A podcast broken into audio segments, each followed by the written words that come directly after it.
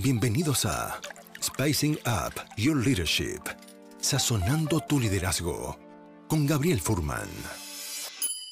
Un ingrediente que no puede faltar en tu vida. Una instancia de aprendizaje, autoconocimiento y reflexión para transformar tu liderazgo empresarial, tu propia maestría personal, tu autoconfianza y tu forma de comunicar. En este espacio aprenderemos herramientas de innovación personal que puedes llevar a la práctica de forma inmediata en tu vida profesional y personal. Te invitamos a este delicioso y aromático viaje de inspiración para la acción, donde podrás saborear hoy lo que lograrás ser mañana. Los ingredientes ya los tienes. Ahora llegó el momento de descubrirlos y pasar a la acción. La mesa está servida. Sean bienvenidos. Muy bienvenidos, queridos amigos y amigas, a un nuevo episodio de Sazonando tu liderazgo. Hoy vamos a hablar con Ana María Gutiérrez acerca del fascinante tema de los rituales de celebración dentro del mundo organizacional. ¿Celebras en tu organización? ¿Cómo eres para desarrollar gestionar y coordinar instancias dentro de tu organización para celebrar, ya sea el logro de una meta, ya sea el fin de año, la llegada de las fiestas. ¿Qué prejuicios tienes con el celebrar dentro de la organización? Yo recuerdo hace un tiempo haciendo justamente un, un workshop, un taller acerca de la importancia que es celebrar los avances dentro del mundo empresarial. Y una persona se levantó y me dijo, ¿celebrar? ¿Qué? ¿Te volviste completamente loco? Celebrar es para los fines de semana, para las fiestas, vacaciones, pero en el trabajo se trabaja. Los fines de semana se celebra. ¿Qué prejuicio tenemos con el celebrar? ¿Es falta de seriedad? ¿Cómo lo ves tú? ¿Cómo es en tu organización? Ese es el tema de la conversación del día de hoy. Yo los quiero invitar a suscribirse a mi canal de YouTube. Si me buscan por Gabriel, Gabriel Furman, podrán encontrar ahí más de 100 episodios ya grabados acerca de temas de liderazgo pragmático con herramientas de comunicación y desarrollo profesional. También mi libro, mira, acá está, si estás viendo este video, Créete el cuento. Ya está disponible para ti. ¿Y de qué se trata Cree el cuento?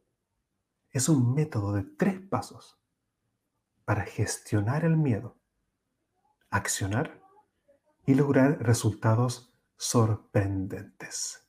¿A través de qué? Uy, y esto nos puede molestar a nosotros perfeccionistas a través de el poder de la acción imperfecta. Sí, a través del poder de la acción imperfecta. Créete el cuento, gabrielfurman.cl para saber más. Ana María, quiero darte la bienvenida a este episodio de Sazonando tu liderazgo. Hola Gabriel, un gusto estar acá. Muchísimas gracias por esta invitación y para conversar sobre todo este tema que me encanta, la celebración en estas fechas. Y en serio muy, muy halagada de que me hayas traído para conversar de esta temática. Es un placer tenerte acá y gracias por esa energía auténtica que percibo al escucharte y al, verte. Así que muchas gracias por traer también esa energía acá. ¿Desde qué país, desde dónde te conectas? Yo vivo en Chile, pero soy colombiana. Vivo ya hace como 11 años en Chile. Entonces ahí tengo un acento un poquito mezclado. Me encanta. Buen, eh, buen acento me gusta, tiene un sabor especial. Además que el nombre de este podcast es Sazonando tu liderazgo. Y el sazonar también tiene que ver con las distintas culturas que muchas veces nos pueden unir y tiene que ver con la comida que hacemos y muchas otras cosas, pero me gusta también sentir ese acento diferente acá. Yo quería comenzar esta conversación preguntándote hoy profesionalmente, ¿a qué estás dedicada? Mira, yo trabajo en temas vinculados con liderazgo y empleabilidad. ¿Qué es lo que hago regularmente? Apoyar a las personas a crecer, ya sea a nivel personal o desde una organización. realmente identificar qué es eso que pueden hacer mejor, que les ayudará a tener esa mejor versión de sí misma y acompañarlos en el proceso. Esa es como la tarea a la que me dedico cada día.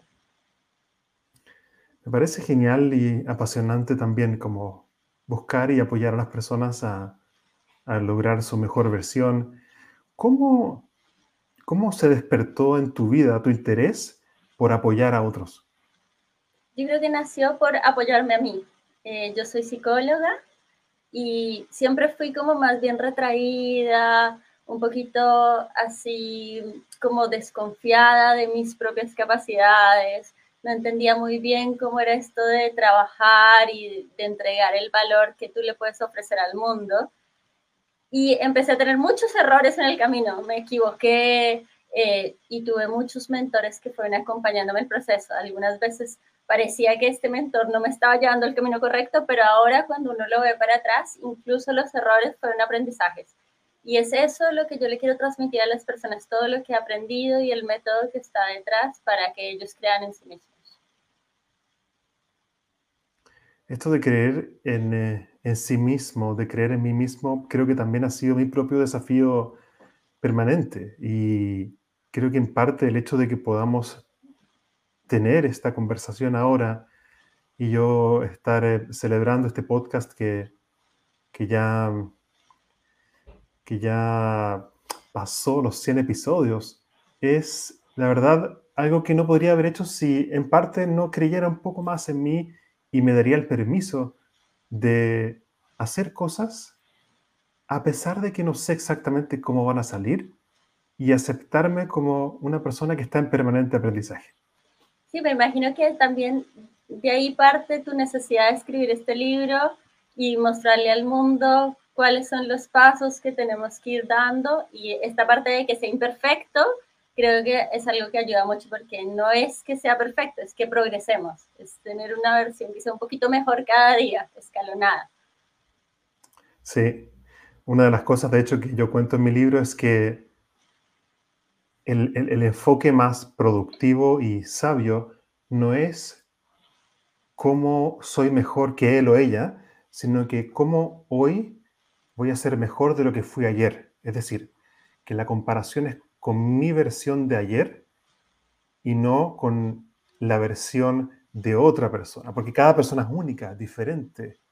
Claro, y a veces hacemos como comparaciones súper injustas, porque yo me comparo con alguien que lleva un camino de 10 años recorrido, digo, ay, pero yo, ¿por qué no lo hago igual a esta persona? Y yo recién estoy iniciando o empezando a dar como mis primeros pasos y por supuesto que la experiencia, el tiempo de esta persona que lleva 10 años no la puedo comparar. Entonces, claro, tengo que empezar a comparar mis propios avances y sobre todo valorarlos. Porque a veces nosotros decimos, ah, pero es que esto lo hace cualquiera. Ah, pero es que igual no es tanto. Eh, y nosotros mismos nos quitamos el piso. Sí, podemos ser nuestros peores enemigos y yo creo que desde esa perspectiva el poder de la autocompasión, que es un tema que desarrolla en mi libro, la auto compasión es fundamental. Yo quería preguntarte antes de entrar al tema de esto de, de celebrar dentro del mundo organizacional, quería aprovechar este impresionante viaje personal que tú has tenido de ir creciendo tú y creyendo y desarrollando esta confianza sana. ¿Algún momento, algún consejo de algún mentor, algún libro que recuerdes especialmente que te haya marcado de forma positiva? Mira, yo creo que para mí, más allá de como un libro, una autora, me encanta como tomar cosas de muchos lugares. Entonces, cosas que funcionan para algo nada que ver, poderlo traer como al cotidiano, al día a día y probarlo. Yo creo que algo que em, como que yo he tomado, que para mí ha servido, tiene que ver con innovar e ir probando cosas nuevas con miedo, porque yo siempre he tenido mucho miedo de las cosas, incluso ahora todavía me sigue dando miedo hacer cosas distintas, pero si no los hago, no voy a saber cómo va a resultar. Y probablemente algunas cosas van a funcionar y otras no. Y de ahí he aprendido que la celebración no debe ser solo en el contexto en donde logramos ser exitosos o las cosas buenas, sino también cuando somos capaces de enfrentarnos a algo nuevo. Y ahí para mí ha sido interesante trabajar con equipos mostrándoles que la celebración puede ser también dar el paso de salir de la zona de confort, es darme cuenta de que me está funcionando y qué cosas no funcionan pero podría mejorar. Cuando mm. veo el concepto de celebración, no solo desde el éxito, probablemente puedo celebrar más cosas que solo las cosas grandes o que siempre celebramos y no tienen nada que ver con nosotros, sino que es más cultural si hablamos de proyecto a proyecto. Y si vamos entonces directamente al tema de, de, celebrar dentro de las organizaciones, antes de ver quizás ejemplos prácticos o cómo se hace, ¿por qué crees tú que es importante celebrar? Porque para mí la celebración se une al reconocimiento. Y hay algo que todos, o un porcentaje muy amplio de personas, no podría decir que todos, pero un 90% de las personas necesitan, es reconocimiento. Entonces, cuando yo tengo un equipo que se siente reconocido, probablemente se siente motivado, y si se siente motivado, va a ser más productivo. Entonces es un círculo virtuoso en donde es genuino, donde me preocupo por mis empleados, pero al tiempo también voy haciendo negocio, voy mejorando la productividad de quienes están del otro lado. Entonces no es solo como la parte positiva de celebrar desde lo humano, sino también desde el negocio. Creo que mencionas ahí un tema que es clave que es el reconocimiento. Yo tengo la convicción que como seres humanos necesitamos ser reconocidos por otros, valorados, vistos. Ah, se dieron cuenta que hice algo y me lo dijo mi jefe. ¡Qué bueno! Ay, fui donde mi compañero y me preocupé de servirle y llevarle el café a la mesa exactamente con dos cucharadas de azúcar y no una, porque yo sé que a ella le gusta con dos. Y fui y se lo llevé y me dijo, gracias, ¿sabes qué? Gracias por lo que acabas de hacer, lo aprecio. Entonces, yo creo que necesitamos ser vistos y reconocidos. ¿Cómo lo ves tú eso? Completamente de acuerdo. Creo que es parte del proceso, porque cuando estamos en un lugar en donde no nos ven, Puede ser que nosotros no nos mostramos o puede ser que nuestro jefe no nos ve, ambas cosas ocurren. Es muy probable que nosotros empezamos a, empecemos a dudar de nosotros mismos, como que nuestras capacidades no son tan buenas, no cumplimos con lo que se necesita. Y hay dos opciones. Opción uno, yo empiezo a creer que no soy capaz y que no voy a lograr lo que quiero y no empiezo a ascender en mi carrera. Opción dos, empiezo a buscar otro lugar donde irme y donde sí valoren y reconozcan lo que yo tengo. Si yo soy líder y me preocupo por entender quiénes son las personas que están al otro lado, cómo puedo motivarlos, qué es lo que realmente les interesa, porque a veces puede ser que a unos les interese el reconocimiento desde la mirada como formal, como, ah, sí, mira el estatus, y otros simplemente necesitan tener una notita, necesitan, uy, el cariño, el cafecito con las dos cucharadas y que acordarse de lo que a mí me interesa. Entonces, yo creo que conocer a las personas es parte también de entender cómo los reconocemos. No sé si te parece a ti.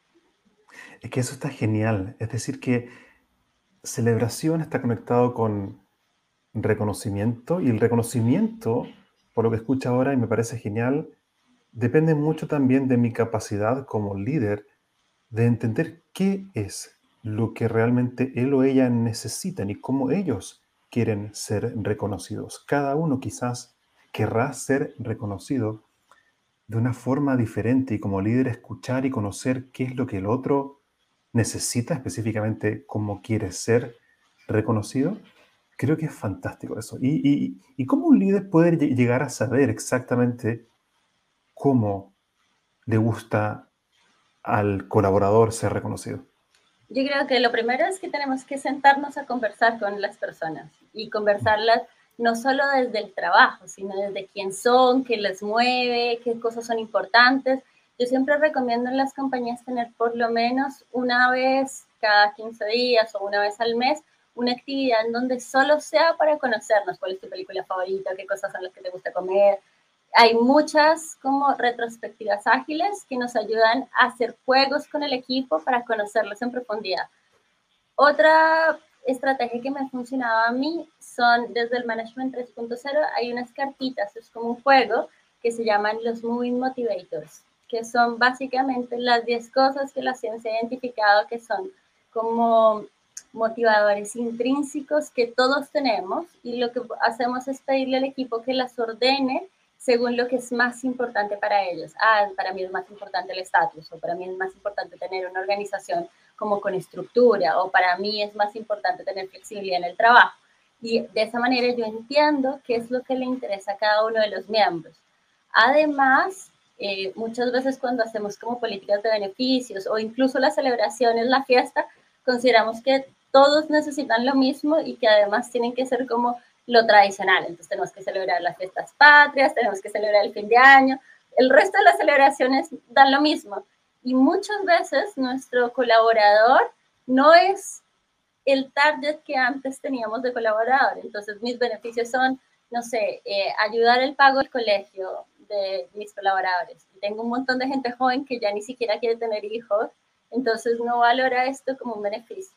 Lo mismo pasa con las celebraciones. Tenemos que mm. hacer celebraciones en donde ellos sientan que son parte de la celebración y que hay una identidad y una cultura dentro de la organización asociada a la celebración. No es que estamos celebrando porque es fin de año, sino estamos celebrando porque como organización compartimos este año juntos y eso se debe notar en cada una de las partes en que nosotros nos encontramos con las personas o en el momento del ritual en sí mismo. Desde tu experiencia, ¿qué, ejemplos concretos podrías compartir con, con mi audiencia, conmigo? También me gustaría escuchar específicamente ejemplos que tú has visto que en un determinado sistema humano, en una organización, un cierto ritual de celebración ha tenido un impacto positivo. ¿Qué ejemplos tienes? Mira, yo creo que tenemos distintos como estilos de rituales eh, y entonces la celebración también pueden ser como formas distintas de hacerlo. A mí me ha funcionado celebrar, por ejemplo, al final de cada proyecto y no estoy hablando de al final, al final del año, estoy hablando, no sé, a las tres semanas en donde armamos un sprint y hicimos una evaluación de qué cosas eran las que esperábamos lograr durante estas tres semanas. ¿Por qué lo hacemos cada tres semanas? Porque si lo hacemos muy infrecuente, la gente se le olvida. Entonces, como que no logra llegar allá y decir, ah, sí, esto fue lo que mi compañero hizo, esto es lo que realmente funcionó dentro del proyecto. Siempre que yo trato como de gestionar estas reuniones, eh, para mí es muy importante que no nos quedemos solo como en el cumplimiento del objetivo, no es como solo celebrar que cumplimos en el negocio, sino también incluir, por ejemplo, las manifestaciones pequeñitas que tenemos de apoyo entre miembros del equipo, colaboración, también que en algún minuto tú estabas hasta aquí, igual te destinaste tiempo, incluso de tu familia, tu tiempo libre, y como mostrar estos pequeños gestos habitualmente hace sentir al otro que realmente vale la pena.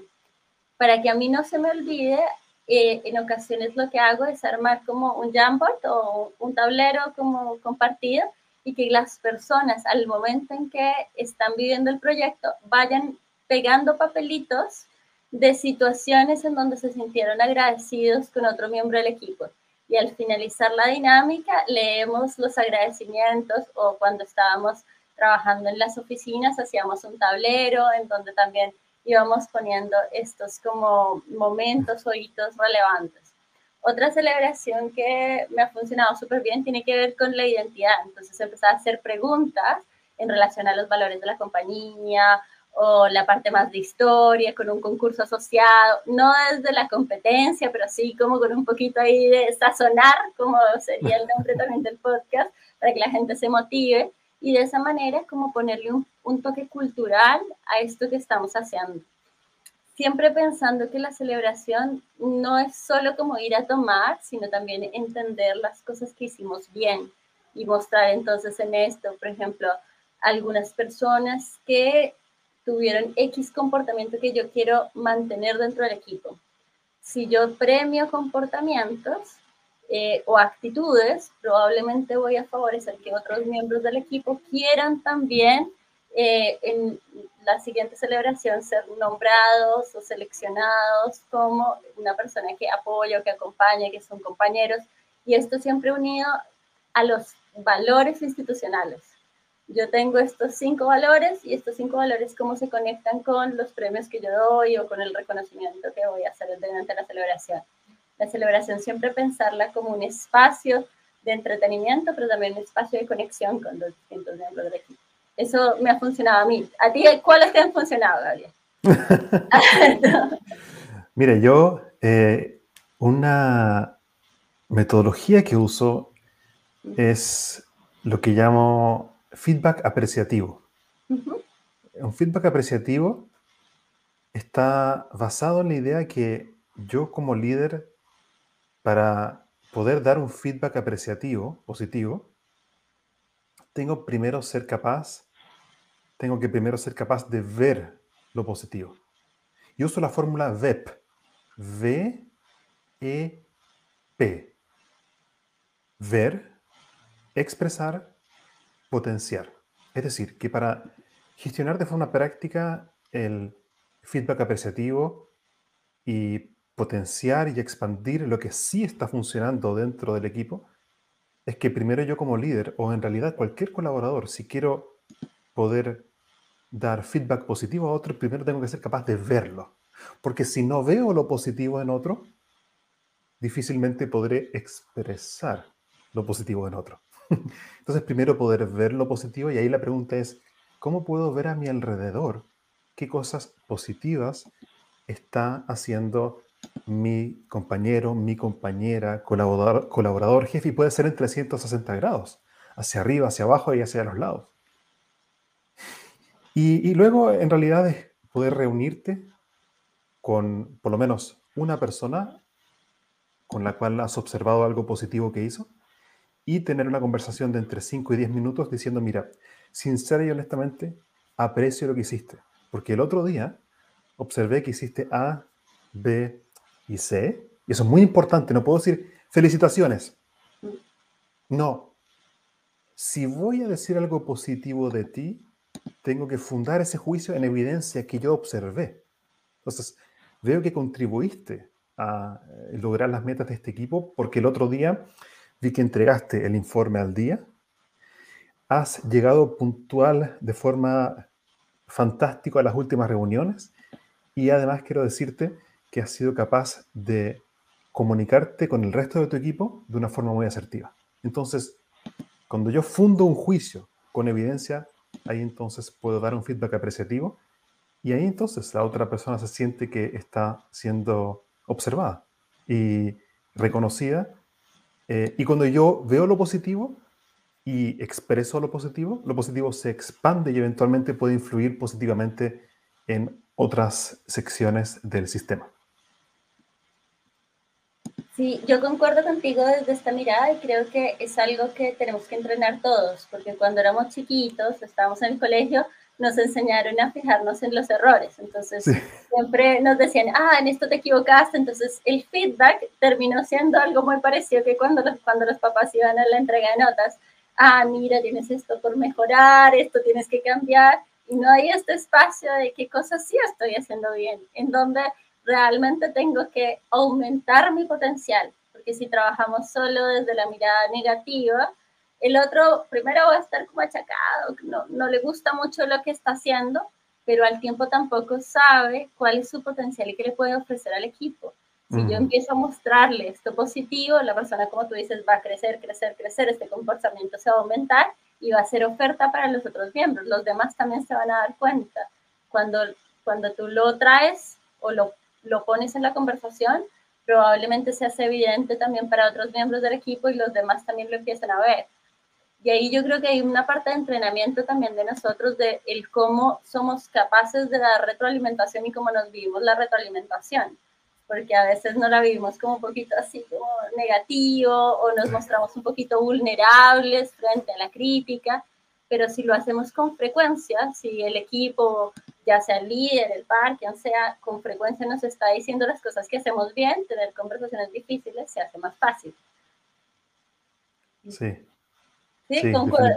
¿Concuerdas conmigo? Sí, definitivamente. ¿Cómo eh, has enfrentado tú a veces esta resistencia o prejuicios que hay con el celebrar dentro de la organización? Yo contaba justamente en el post que hice para este evento, como que una vez una persona me dijo, y lo comenté ahora al principio, ¿cierto? Antes de, que entraras tú. ¿Cómo, ¿Con qué te has topado tú con este prejuicio de celebrar? No, en el trabajo venimos a trabajar y hay que ser serio. ¿Cómo manejas eso?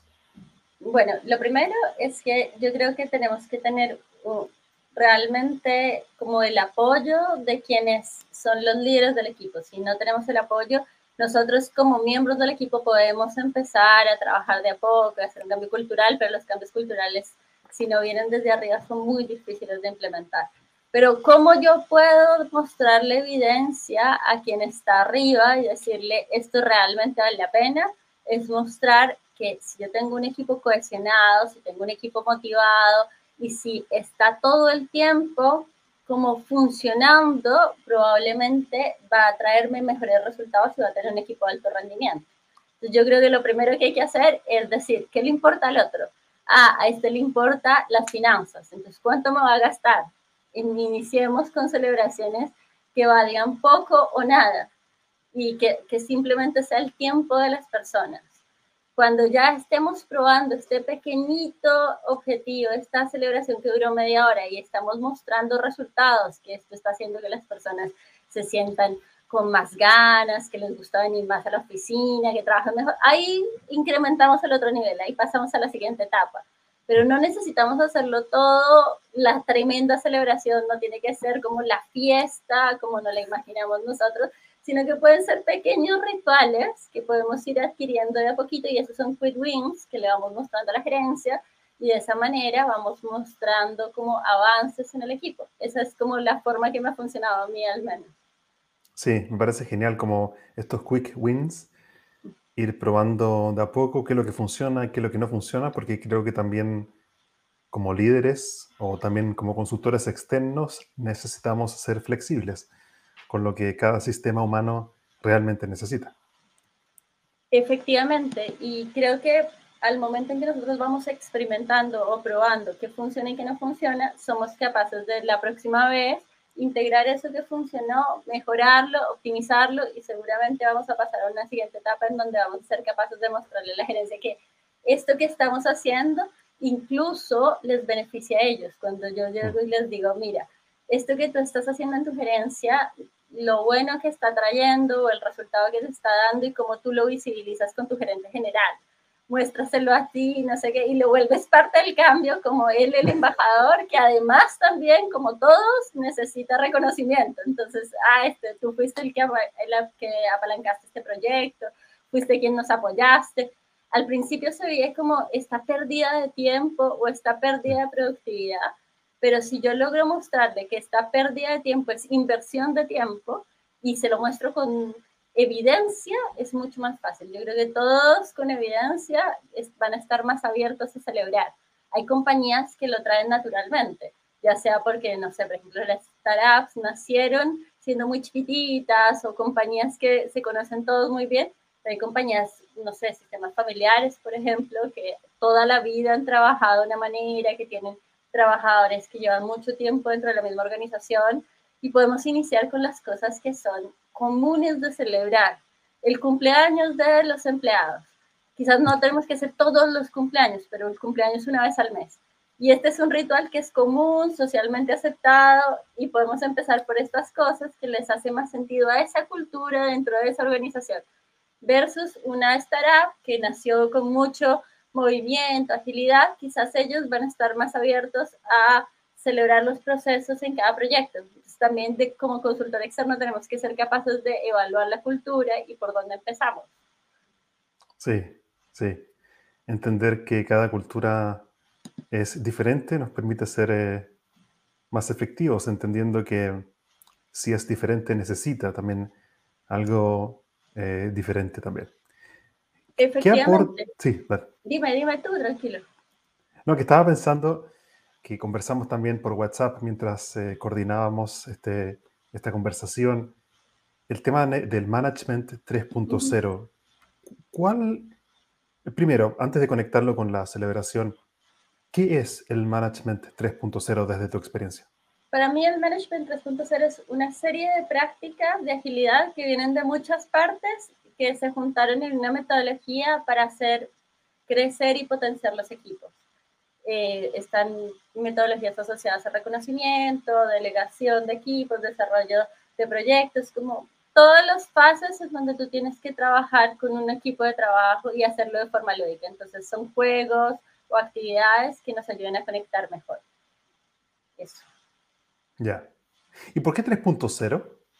Porque está pensado en las nuevas formas de liderazgo, no desde la mirada del líder ni que es arbitrario, ni la mirada del líder que es 100% horizontal, sino más ah. el líder que es capaz de autorregular lo que está ocurriendo y que cada uno de los miembros del equipo también tiene el poder de ser líder en su célula y que vamos transformándonos. Entonces, hacer que los equipos se sientan confiados y, y confiados de sus capacidades para poder asumir liderazgos en distintos proyectos. Ok, ok. ¿Y, y qué, mm, qué aporte especial ves tú? en el, o desde el liderazgo 3, desde el management 3.0 a, a la celebración? ¿Qué enfoque en particular viene a aportar? Mira, hay una, eh, como una de las prácticas, se llama Celebration Grill. Y básicamente lo que ellos hacen o lo que eh, promueven es que nosotros identifiquemos las prácticas que hacemos regularmente, que nos funcionan y las ponemos en la primera columna que sería lo que nos está funcionando. Luego hacemos otra columna hacia el otro lado donde hablamos de todos los errores que hemos venido teniendo. Y entre medio hacemos una columna de experimentos. Entonces, de cómo los errores los transformamos en experimentos que luego nos puedan favorecer posibles logros o tareas que habitualmente signifiquen éxito. ¿Y qué es lo que ellos dicen que deberíamos celebrar? Bueno, evidentemente tenemos que celebrar los éxitos, pero nos dicen no solo celebres el éxito, porque si solo celebras el éxito te vas a quedar pegado toda la vida ahí y tu, y tu compañía va a terminar muriendo en algún momento porque todos siempre van a hacer lo mismo. Dale espacio a celebrar el experimento, el que salió bien y el que no salió bien. Y desde esa mirada, eh, ¿qué vamos a aprender cada vez que algo nos salió bien. Entonces, eh, la práctica nos ayuda a pensar la celebración como un momento también de reflexión frente a un futuro proyecto, frente a este hecho que realmente ocurrió. Además nos dice, dentro de los errores que tú tienes habitualmente, hay situaciones que por obra y gracia del Espíritu Santo o por cualquier razón salieron bien. Incluso tú sabías que iba a resultar mal, pero salieron bien investiga qué es lo que ocurrió en ese instante y trata de sacarle todas las, em, como todo el ruido que pueda haber para ver si lo puedes seguir implementando, conviértelo en un experimento, prueba si resulta y de ahí pásalo a prácticas habituales. Entonces ellos nos invitan a que veamos la celebración como un espacio de cierre de proyectos cada, con cierta frecuencia y siempre pensando en cómo ir a la optimización del proceso siempre obviamente ellos suman eh, el tener como espacios de agradecimiento, incluso hay unas cartitas que se llaman kudos, donde están como diferentes cosas por las que puedes agradecer al equipo, pero el foco principal de la celebración está en qué aprendimos y qué podemos hacer mejor para seguir como creciendo como equipo. Mm. Y sabes que me gusta mucho a mí y en particular el foco de este podcast es del liderazgo pragmático y entregar herramientas muy específicas. Y justo mencionaste algo que me generó curiosidad y no quería dejar pasar, que es esto de los, estas tarjetitas. Cuéntanos un poco más de eso. ¿Qué son en concreto y en específico? Se llaman kudos, eh, incluso en LinkedIn. ¿Kudos? Se llaman kudos. K-U-D-O-S. Incluso en LinkedIn, si uno se va, también puede ponerle a algunas personas como reconocimientos por ciertas cosas, también son los mismos kudos, que básicamente es, por ejemplo, te quiero agradecer por este trabajo que hiciste hoy conmigo. También hay algunas que hablan sobre la relación, el que estés pendiente de mí. Entonces te dan como una estructura de ideas por las cuales tú puedes agradecer a un compañero de trabajo. Algunas compañías, por ejemplo PepsiCo, durante la pandemia, eh, decidió hacer kudos a todas las personas que tenían que ir a la planta. Entonces, cada miembro como que estaba teletrabajando tenía que escribirle como una tarjetita virtual a un miembro que estaba en la planta diciéndole, eres el superhéroe que está haciendo que el negocio se mantenga. No pensándolo como desde la mirada de, ah, somos de dos niveles, porque algunas compañías tienen ese problema. Ellos lo dijeron, no, mira, muchísimas gracias por realmente hacer que las cosas se mantengan y que sigan funcionando. Entonces, uno puede empezar a jugar con los miembros del equipo, a agradecer cosas que a veces son evidentes, pero que la otra persona realmente se va a sentir muy, muy agradecida que tú lo veas desde, desde esa mirada. Gracias por compartir ese ejemplo tan concreto. Eh, Q2, dijiste K-U-D-O-S? Exacto. Eh, eh, uno puede entrar, por ejemplo, no sé, a Miro, a cualquiera de estos tableros y las tienen, las tarjetitas están hechas. Y uno las ah. puede mandar por mail o en ocasiones cuando estamos presencialmente podemos compartirlo. Por ejemplo, ahora en la entrega de regalos, una de las compañías lo que hicimos fue que si bien jugábamos el típico amigo secreto, incluimos que cada uno tenía que hacerle una notita a la persona con la que iba a entregar el regalo. Y es durante este año, ¿qué tengo para agradecerte? ¿Qué hiciste por mí? Pensando como esto una oportunidad de agradecimiento y no solo como el espacio de compartimos los regalos. Siempre yo, yo tiendo a pensar que si cerramos los proyectos con agradecimiento, vamos a volver a iniciar como full motivados, pero si cerramos el proyecto y se acaba el proyecto y chao, el otro como que va a sentir que no, no funciona también. Entonces siempre como incluir un ritual pequeñito de agradecimiento, cualquiera sea, para mí es fundamental dentro de los equipos con los que trabajo. Genial. Justo una persona preguntó, Laura Cés pregunta cómo se escribe, entonces lo voy a poner acá en el chat y dime si lo, si lo escribí bien. K-U-D-O-S. Eso, K-U-D-O-S, ya, ok. Y es una tarjetita que se puede... ¿Dónde se obtienen esas tarjetas para poder enviarlas? Mira, tú puedes buscar en Google Kudos Management 3.0 y aparecen. También hay un aplicativo de Management 3.0 que también tiene todas las tarjetitas. Incluso en las en los tableros, por ejemplo, Miro, ahí también están las tarjetas para hacer dinámicas grupales. Entonces, ahora que estamos de forma virtual o algunas personas harán reuniones virtuales, también pueden tener las tarjetitas para anotarlas. Pero también yo podría solo sim, algo en simple, que es tomar un tablero en blanco y con post-its empezar a anotar las cosas que son relevantes. Con algunas compañías decidimos, por ejemplo, poner, una vez con Bayer lo que hicimos fue poner los valores de la organización y empezar a ver los comportamientos que la compañía hace por mí. Entonces, agradecer a la compañía, por ejemplo, si ellos están diciendo que ellos, no sé, innovan, no recuerdo cuáles eran sus valores, pero digamos que era innovación. Entonces, ¿qué es lo que yo he recibido durante este tiempo, durante este año? Que se asocia a innovación, que es lo que me entregó la compañía, y agradecer eso. Entonces, como volver concreto estos valores en acciones que hacemos con los empleados o con los colaboradores y que ellos también lo vean como algo trascendente, porque igual como nos pasa a todos que no vemos eh, las cosas y necesitamos dedicar tiempo para esta visión apreciativa, lo mismo nos pasa con la compañía. A veces no nos damos cuenta de todo lo que la compañía hace por nosotros. Entonces, ese ejercicio también lo hicimos una vez con ellos y, y funcionó súper bonito porque las personas habitualmente no hacen ese ejercicio de ver cada cosa que la compañía hace. Y pueden ser cosas súper simples como me llegaron mascarillas a mi casa. Pero eso es cuidarme. Sí.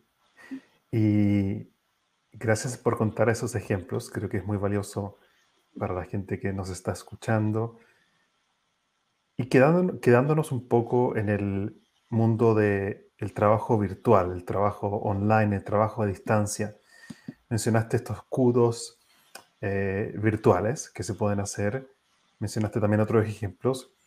¿Qué otras herramientas prácticas conoces tú dentro del mundo virtual que tú hayas experimentado o facilitado que pueden servir para celebrar?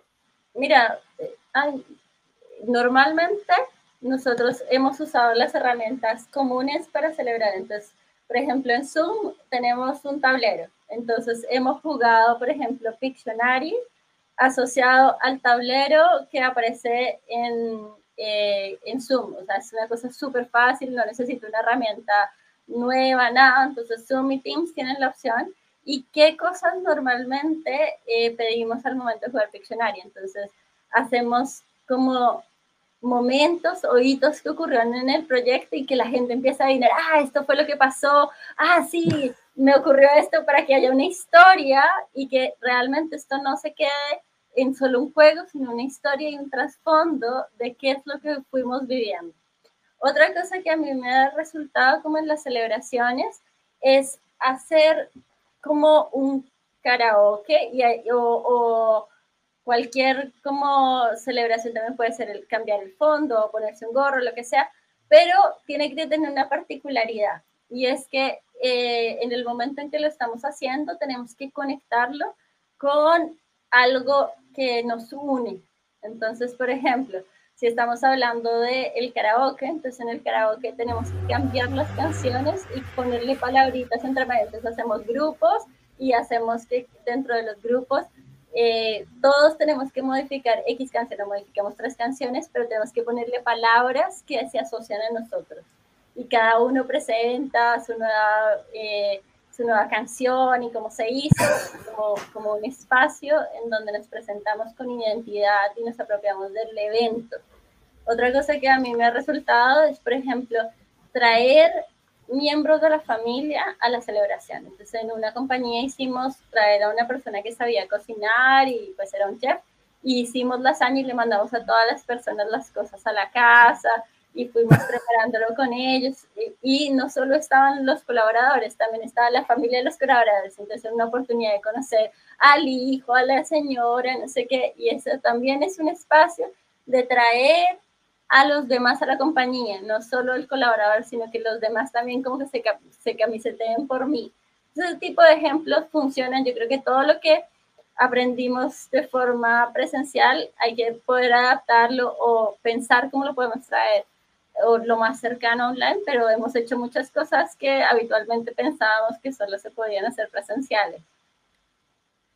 Qué genial. ¿Y de dónde surge la creatividad de Ana María Gutiérrez para descubrir o diseñar estas dinámicas? Bueno, de dónde surge no lo sé, pero la verdad yo creo que tiene que ver con que siempre me ha gustado a mí, Ana María, hacer cosas distintas. Me aburre hacer lo mismo. En algún momento uno puede decir, oh sí, esto funcionó, entonces voy a seguir haciéndolo, pero llega un momento en donde ya eso a mí como que me deja de llenar y digo, ah, pero pongámosle otro poquito más, pensemos en algo distinto y eso creo que funciona súper bien. Pero hay una página web que se llama Fan Retrospectives y ahí hay millones de retrospectivas súper entretenidas por si alguien no tiene mucha creatividad, puede entrar ahí, revisarlas y hay de todo. ¿Tú tienes, tú tienes, tienes la posibilidad ahí en tu StreamYard. ¿En escribirlo? ¿Es un chat, sí? Sí, déjame lo escribo acá. Está genial porque yo también conozco muchos sitios eh, donde también he sacado muchas ideas. Eh, a ver, y aprovecho de compartir algunas con nuestra audiencia. Eh, la mayoría están en inglés, pero yo puedo traducirlas. Hay una que se llama, por ejemplo, Best Icebreaker Ideas.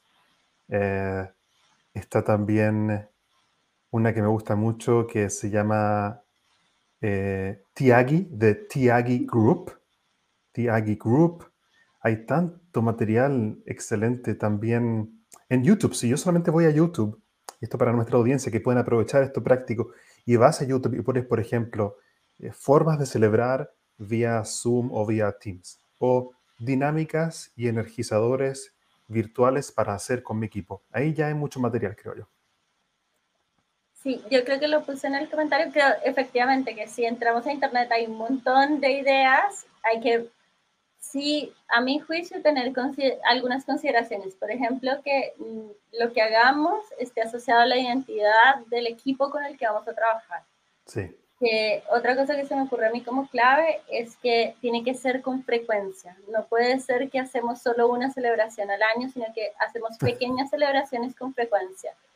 Otra cosa que creo que sí o sí es que tiene que ser genuina, no es que celebramos y celebramos todos los viernes, entonces todos los viernes recibe chocolates en la casa, porque ¿qué pasa? Que las personas lo sienten como el mínimo. El día que no les llega el chocolate, tenemos la sensación de, oh, no lo hice bien, no, no funcionó, o en verdad esta compañía ya no me quiere, no se preocupa por mí. Entonces, mejor que sea algo que no, pasa frecuente, pero no es siempre lo mismo.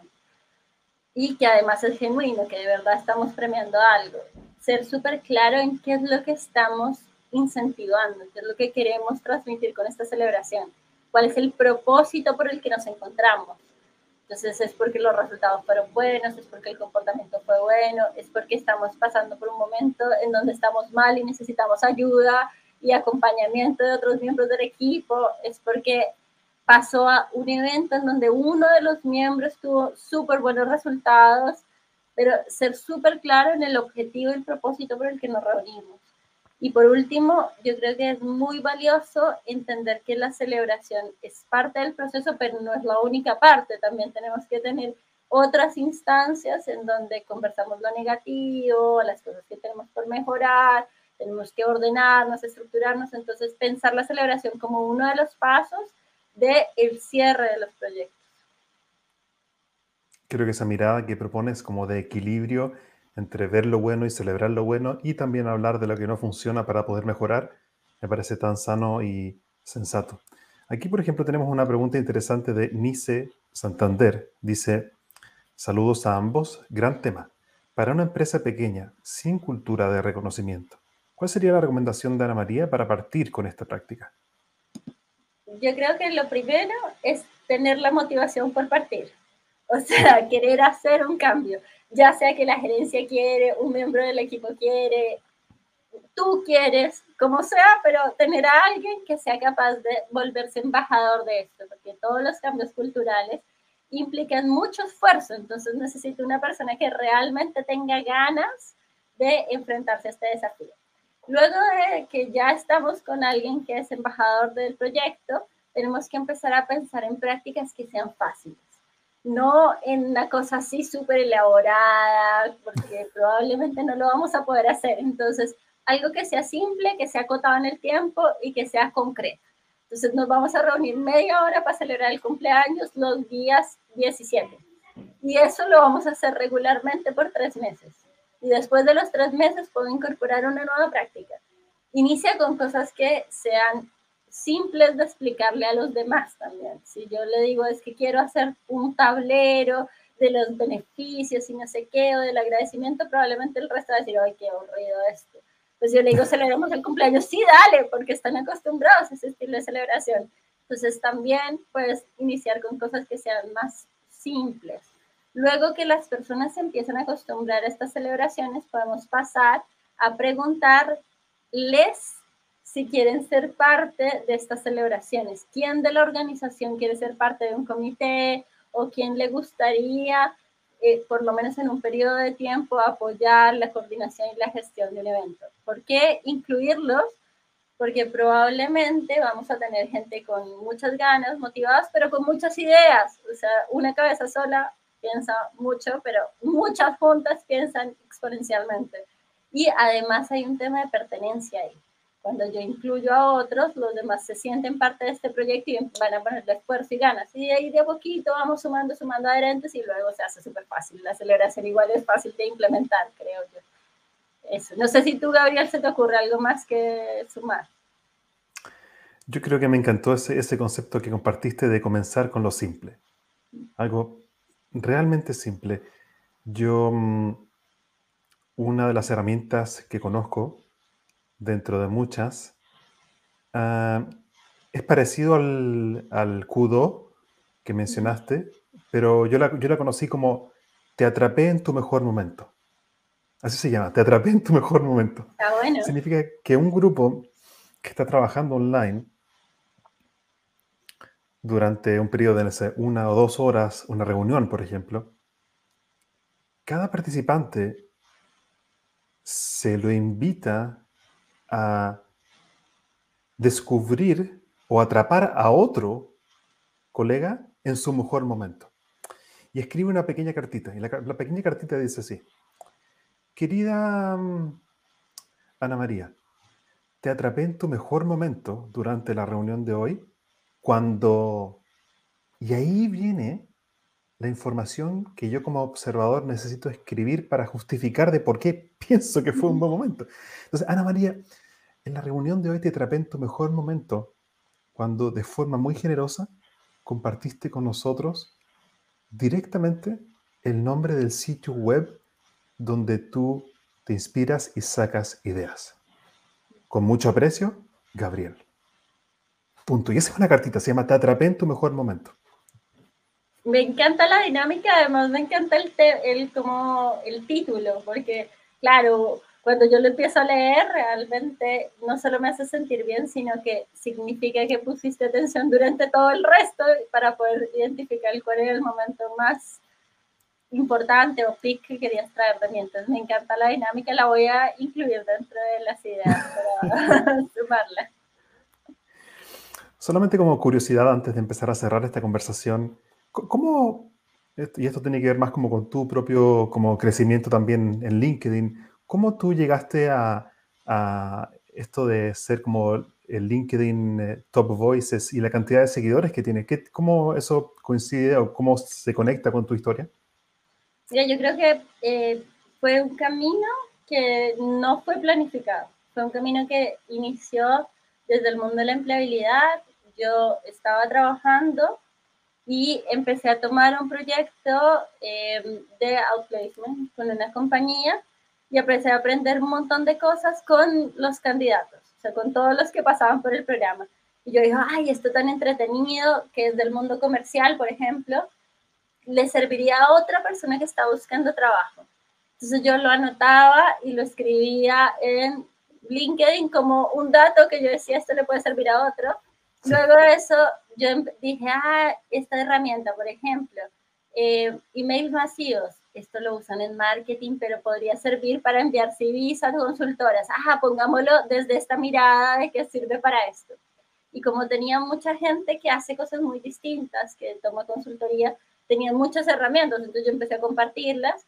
Y luego de eso, que empecé a compartir, compartir, al principio muy irregular, luego mucho más regular, y al principio sin mucha intencionalidad, después con el tiempo empecé a decir, ah, mira, esto en verdad puede generar una oportunidad para otros. Hay personas que me siguen, personas que consideran estos temas relevantes. Y empecé a poquito a como construir cursos simples para estas personas que me seguían. Entonces, como empecé a construir los cursos, significó que tenía que hacer regularmente más contenido para empezar a mostrarle a estas personas. Y esto fue como algo que sin pensarlo mucho, un día eh, estaba escribiendo ya todo, ya no, escribía una vez cada 15 días o una vez al mes, sino que ya estaba escribiendo, no sé, tres veces a la semana o incluso diario. Y la gente empezó de esa manera a seguir el contenido, a considerar que era valioso. Y yo creo que el, el clic fue cuando hice los cursos porque las personas me conocieron personalmente. Entonces, las personas que me conocían personalmente empezaron a valorar lo que recibían en el curso no sé si el contenido que recibían cada vez era algo que les interesaba, pero como me valoraban lo que habían recibido en el curso, decían, ay, ya pongámosle recomendar, recomendar, desde el cariño, yo creo que me tienen. Y se fue volviendo una bola de nieve, una bola de nieve. Y un día me escribieron de LinkedIn diciéndome, oye, eh, vimos que tu contenido era muy entretenido, quedaste seleccionada. La verdad, para mí fue una sorpresa porque nunca he venido al marketing, no he trabajado en esa temática, pero yo creo que es simplemente el cariño y de la entrega de, que recibieron estas personas en un minuto y que siguen recibiendo los que em, toman cursos o asesorías conmigo, lo que ha hecho que haya crecido esta comunidad detrás. Y, y, creo que es algo que yo también em, fui creciendo con ellos. Yo les agradezco a todos porque yo aprendí fue de ellos. Me parece genial la historia y, y em, creo que me conecta con una pregunta tan importante que es, ¿cómo me hago relevante para otros? Y creo que eh, desde mi perspectiva, conociendo de una mirada muy limitada aún tu historia, por lo que acabo de escuchar solamente, es tú, como Ana María, te hiciste relevante y útil para otros. Y creo que de ahí muchas veces surge la magia y el poder de las interacciones humanas de forma que nos sorprende. Sí, yo concuerdo contigo y creo que este como ser oferta o como me vuelvo relevante para otros, no desde la mirada como del narcisismo, como, oh, yo soy lo máximo, sino desde la genuina, por lo menos en mi caso, fue muy genuino, yo quería ayudar y por eso lo empecé a entregar y de a poquito fui generando el, ah, esto, esto lo aprendo acá, lo puedo entregar acá, lo aprendo, lo puedo entregar. Y creo que cuando lo haces de forma genuina, igual se vive y se siente y siempre nosotros tenemos que pensar cómo podemos ayudar a otros, a qué les, qué les podemos solucionar, que al final esa es la forma en que interactuamos con otros. Me encantó, me parece apasionante. Quería, para ir cerrando, mostrarte un último comentario que tenemos acá de Marcelo Riquelme. Dice, sería muy interesante integrar alguna de estas prácticas en las reuniones de cierre de proyectos y lecciones aprendidas con los clientes para que el equipo también pueda transmitir su energía, agradecimiento y los valores de la empresa para afianzar relaciones de mediano y largo plazo, dice Marcelo Riquelme, que es un poco lo que conversamos, ¿cierto? Sí. Bien. Yo quería preguntarte a ti, Ana María, ¿qué, qué, qué sueñas aprender o qué te gustaría aprender a ti como profesional durante el, próximo año, este, el, año 2022? ¿Qué te gustaría aprender este año? Um, yo creo que me gustaría poder integrar o aprender como algo que sea como completamente alejado a las cosas que he hecho siempre. Entonces, probablemente integrar algo más como de mirada, no sé, de por ejemplo, del cuidado o de prácticas de profesores, de storytelling, como que no son cosas que yo hago, o sea, claro, yo acompaño o apoyo, pero me gustaría como poderlo integrar para mis propias presentaciones, como de decir, ah, sí, es mucho más atractivo, puedo crecer y, y llegar mejor a la audiencia. Pienso que a veces el cómo comunicamos es incluso más importante que el qué comunicamos. Entonces creo que eso podría ser algo que podría integrar el próximo año aprender. Wow, qué lindo. Yo eh, soy un apasionado por la comunicación. Creo que no hay liderazgo sin comunicación y creo que nuestra capacidad de liderar está limitada por nuestra capacidad de comunicar. Y mientras mejor comuniquemos, creo que mejor podremos eh, liderar. Hace poco hice una, hice una charla te, cuento brevemente una fórmula de comunicación que quería compartir contigo muy breve. Es, hice una charla hace poco donde yo diseñé una, una fórmula para comunicar de forma efectiva, movilizar y generar resultados.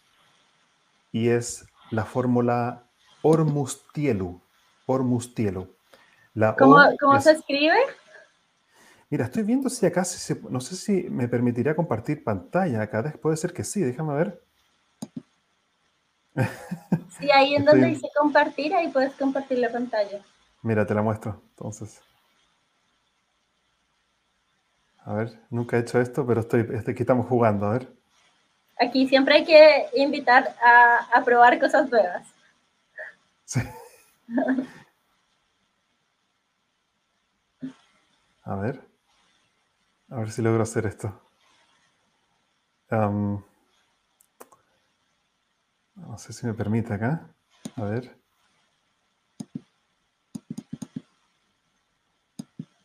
A ver, puede ser que sí, a ver. No sé si se ve algún tipo de, de, compartir pantalla ahí o no. Yo por lo menos no lo estoy viendo ahora. Ah, ya. No, entonces lo que voy a hacer es que lo voy a subir mejor después a los comentarios ahí en LinkedIn pero es una fórmula básicamente de cinco principios para comunicar de forma efectiva, generar un impacto y movilizar. Así que si te interesa, te la puedo compartir también. Sí, feliz. O sea, déjamelo en los comentarios y feliz. Y sí, o también me lo puedes mandar por inbox. Y todo, yo creo que todos los que quieran eh, recibirla, escriban ahí, oh, yo la quiero, yo la quiero, para que Gabriel se las pueda mandar. Igual si alguien quiere que les envíe yo los cubos o el tema vinculado con la, este grill de celebración, también me puede escribir un mensajito y decirme, oye, Ana, lo necesito, o escribir en los comentarios y yo feliz les mando el link para que lo puedan bajar. Genial. Para cerrar esta conversación, Ana María, si la gente quiere conectar contigo, con tu trabajo y, saber más de ti, ¿cómo puede llegar a ti? Me pueden escribir por LinkedIn, me invitan, o si ya somos contacto, pues me pueden mandar un mensajito sí es que por cosas de la vida, porque tengo muchas invitaciones ahí que no he podido aceptar por los contactos, manden, escriban un chat aquí mismo en, en el, como en el evento, digan, oh, me encantó este tema, conversemos y así yo les abro un espacio y podemos empezar a conversar eh, por LinkedIn o incluso si quieren, dentro de mi perfil de LinkedIn está también mi perfil de Instagram, mi teléfono, entonces también pueden escribir por ahí. Ana María, yo te quiero agradecer por tu generosidad, tu simpleza, tu autenticidad, que son cosas que valoro tanto. Yo cuando te vi por primera vez a través de LinkedIn dije, uy, no sé si una top voices de LinkedIn va a querer conversar conmigo. No, no, no, nunca. Eso nunca me ha pasado por la mente. Tampoco creo que sea una cosa así. Al revés. Muchísimas, muchísimas gracias por estar aquí conversando conmigo, trayéndome este, eh, trayendo todo este tema y la verdad que me encantó la conversación y lo simple también de la conversación. Ana María, muchas gracias. Vamos a seguir en contacto y eh, gracias nuevamente por compartir toda tu experiencia con nosotros. Me despido entonces. Muchas gracias, Gabriel, y muchas gracias a todos los que están conectados. Chao. Gracias. Queridos amigos, se los dejo invitados entonces a conectar conmigo vía LinkedIn. Dejen también comentarios, como decía Ana María, ¿Qué te gustó? ¿Qué aprendiste de esta conversación? La idea es que estos episodios no solamente sean entre mi invitado y yo, sino que sea una conversación y que aporte a toda la gente que está viendo este live o esta grabación luego en el LinkedIn en mi perfil o luego en mi canal de YouTube.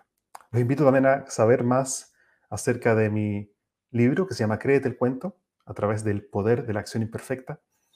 Pueden conseguirlo en gabrielfurman.cl. Les agradezco su participación y haber llegado hasta el final de este episodio. Me despido de forma muy agradecida y espero que pronto podamos seguir aprendiendo en un nuevo episodio de Sazonando tu liderazgo. Muchas gracias. Hasta aquí llegamos por hoy con otro capítulo de Spicing Up Your Leadership, Sazonando tu liderazgo con Gabriel Furman. Encuentra más material sobre este y otros temas en nuestras redes sociales, en LinkedIn y Facebook, como Gabriel Furman. Nos reencontramos en nuestro próximo capítulo para descubrir más herramientas de innovación personal que te servirán en tu vida profesional y personal. Esta cocina siempre está abierta para ti y para todos aquellos que quieran compartir su inspiración para la acción. Hasta la próxima.